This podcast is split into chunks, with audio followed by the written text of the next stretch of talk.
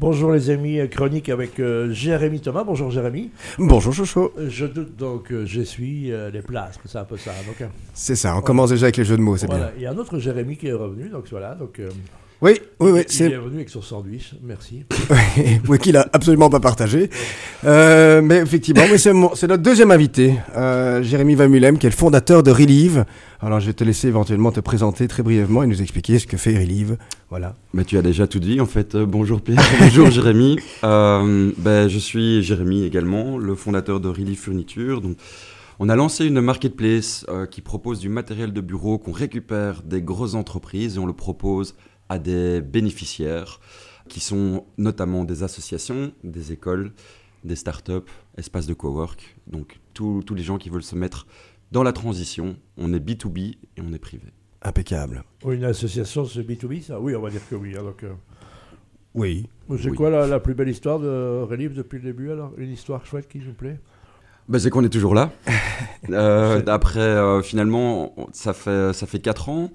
Euh, une des plus belles histoires, c'est qu'on a commencé à Londres, outre-Manche, Mhm. et euh, on a vraiment testé ce marché-là, et finalement, on n'y est plus. Pour le moment, en tout cas. Donc, on C'est est. chic de faire un marché test alors. Voilà, exactement. On est revenu euh, Oui. pré-Covid et on a décidé avec le même associé et mon papa, qui est euh, effectivement le maître fondateur du projet, qui est toujours aujourd'hui actionnaire et mentor. Et on a décidé de relancer ça sur Bruxelles, le cocon. Et euh, aujourd'hui, on en est très content. Donc, on continue à consolider ici pour retourner peut-être outre-Manche euh, fin de cette année. Bah, très bien, ça reste magnifique. Donc il y a du népotisme dans, les dans le matériel de bureau aussi. hein. Ça- ça non, mais c'est facile ou difficile travailler avec son père comme ça dans ce genre de projet? Mais tu découvres une partie euh, de ton papa que tu n'avais jamais euh, entendu ni vu. C'est assez particulier, mais ça ouvre d'autres portes qui sont assez intéressantes et du coup ça, ça suscite aussi de temps en temps un peu la jalousie de la maman qui est là mais tu passes euh, trop de temps avec ton père. Mais euh, non, ça se passe, euh, ça Donc, se passe te très bien. reproche de passer trop de temps avec ton père, mais que ton pas qu'elle n'a pas, pas passé plus de temps avec ton père. hein. Oui. C'était excessivement bien formulé. Ouais, moi, tout, tout le monde, tout le monde a compris. Donc le, le- le- le 14 février, c'est foutu dans la famille. hein. On- ouais, voilà, il exactement. passera- Bah, il passera avec toi. Voilà. Ou au bureau. voilà. Donc voilà. Donc ben, reste dans le. Mais du coup, non, mais du coup, Oui. pour rebondir par rapport à ça, est-ce que tu as douté effectivement de travailler avec ton père euh, ou, ou au contraire, c'était assez naturel Ça a été assez naturel parce que j'ai une, une très très bonne relation avec lui et que euh, ça s'est mis de nouveau. Je dirais, euh, je, je n'ai pas vraiment. C'est pas là en tout cas où j'ai eu des doutes. Euh, c'était, c'était pas de travailler avec mon père. Il y a eu plein d'autres doutes, mais c'était euh, non. Avec mon père, ça s'est fait très naturellement. Ok. Alors, euh, Jay, évidemment, est un, est, est un entrepreneur. Alors, moi, je vais introduire euh, cette, cette chronique aujourd'hui sur le doute surgit dès que l'entrepreneur expérimente des réalités qui ne sont pas conformes à ses attentes, à ses idéaux de départ ou lorsque l'entrepreneur est inquiet quant à ses capacités à réussir dans ses affaires. Il doit alors adapter son engagement aux réalités rencontrées. Pour surmonter le doute, l'entrepreneur doit réajuster son engagement, c'est-à-dire revoir sa manière d'être entrepreneur et son projet d'affaires. La phase de doute débouchera donc très souvent sur des décisions aussi importantes que celle par exemple de l'abandon d'un marché ou la séparation d'avec un associé. De telles décisions découlent de l'actualisation des liens entre le projet personnel et l'entrepreneur et son projet d'entreprise. Est-ce que ça te parle? C'est Il y a une longue question, c'est une longue oui, question. c'est une longue question. Il y a, Oui. il y a beaucoup, mais euh, passons sur des, des questions fermées. Bon, alors qu'est-ce qui te fait douter en ce moment? Qu'est-ce qui me fait douter? Ben, Le doute, il est constant. Le doute, il, peut surtout être apprivoisé par euh, la connaissance de soi et de ses capacités. J'ai la chance de pouvoir euh, lancer maintenant un projet à 38 ans et pas à 22. Enfin, j'en ai lancé un à, 20 à 23 en fait. Mais c'était un plus petit projet avec moins d'ambition.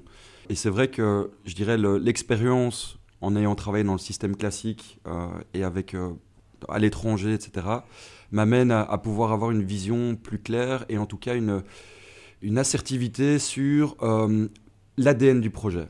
Après, le doute, euh, c'est surtout dans ce qu'on ne connaît pas, euh, c'est-à-dire ben, devenir entrepreneur, engager une équipe. Que devrions-nous faire lorsqu'on doute et quand on est chef de file comme tu l'es aujourd'hui? Je dirais, moi, la première chose que je fais quand je doute, c'est que j'en parle. Donc, euh, j'en parle autour de moi, j'en parle à, mes amis, j'en parle à ma compagne, j'en parle euh, à, mon père.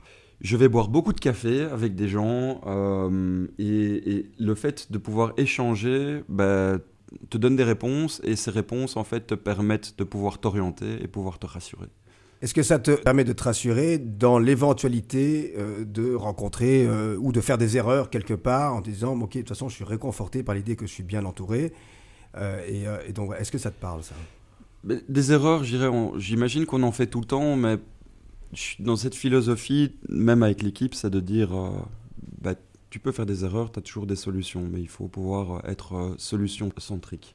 Donc, on a, on a solution centrique. Euh, c'est-à-dire que si, tu fais une erreur, tu euh, décèles l'erreur et, euh, et, tu essayes justement de mettre un process en place pour que cette erreur n'arrive plus. Voilà, pas savoir qui l'a fait, mais dire beaucoup. Exactement, voilà. exactement. Qui l'a fait n'amènera pas à la solution et c'est surtout de nouveau la l'amélioration des process constants. Personne en fait n'a la science infuse, surtout dans ce qu'on fait qui est très voilà, je dirais pionnier euh, sur un marché qui n'existe pas encore vraiment. Et mhm. donc euh, l'idée, c'est d'être juste positif, attitude, et de pouvoir être dans les solutions. Un ouvreur de voix. Et quelle est la limite que tu donnes au doute? Euh, la limite, elle est dans, en toi. Maintenant, je pense que la chose la plus importante, c'est de se faire confiance. Parce que si tu n'as pas confiance en toi, tu doutes tout le temps et tu n'avances pas. Donc, ce qui est très important, c'est rester en mouvement. Le mouvement, je dirais, il n'y a rien de pire que d'être statique. Et, les doutes t'amènent à être statique. bien Donc, sûr. Donc il faut, il faut vraiment absolument pouvoir continuer à être en mouvement et justement pouvoir se dire bon bah je vais faire des erreurs sur mon parcours mais c'est pas grave et de rectifier à chaque fois. Et donc s'entourer de gens qui ont une, bonne tête et eh ben, peuvent te mettre sur des rails, sur des visions plutôt moyen long terme et te dire bon bah voilà là-dedans tu as plein de choses à faire, tu vas douter sur certaines choses mais l'horizon, en fait, t'as pas de doute sur la destination vers où tu vas. Est-ce que tu as un exemple de doute que tu as récemment, euh, je veux dire, euh, conquis quelque part et que tu as résolu d'une certaine manière au, travers de tout ce que tu viens de dire ben, disons que c'était la, création de l'équipe, c'est engager des, personnes, euh, douter du, fait de pouvoir engager en fait quelqu'un que tu connais. Il y a beaucoup de gens qui disent ne, pas travailler avec ses, amis ou ses personnes proches. Je suis d'accord d'une certaine manière, mais en même temps, j'avais en fait, j'ai effacé mes doutes sur euh, de l'intuition. Et l'intuition, euh, jusqu'à présent, euh, nous a réussi, en tout cas, ou, m'a réussi. Du coup, je, me fais de plus en plus confiance là-dessus. Après, des doutes, euh, j'en ai toujours. on, on, engage maintenant une personne qui va faire warehouse manager, donc c'est tout ce qui tout ce qui est gestion d'entrepôt. J'ai aucune idée de cette, de cette fonction. On engage quelqu'un là qui, pour la première fois, est quelqu'un qu'on ne connaît pas vraiment. Donc, évidemment, il y a des doutes. Mais je pars du principe aussi que tu fais confiance. Tu fais confiance et puis après, eh ben, tu, tu, verras bien et puis tu, de nouveau, tu rectifies le tir. La personne s'en va si elle n'est pas à sa place.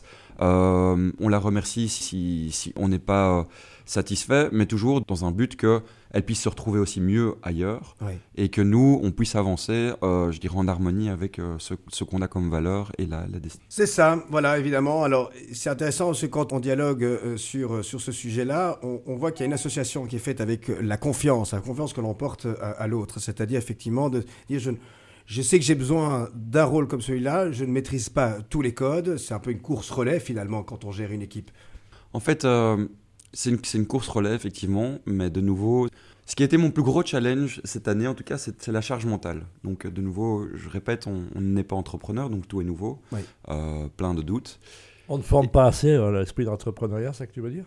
Non, je pense que tu l'apprends beaucoup sur le terrain et il faut juste se lancer et croire en ce que tu, en ce que tu fais. La seule chose, c'est que si, si tu veux pouvoir euh, amorcer enfin, ou, diminuer ta charge mentale, il faut pouvoir ben, engager, il faut pouvoir déléguer, il faut, pouvoir, euh, il faut pouvoir faire confiance.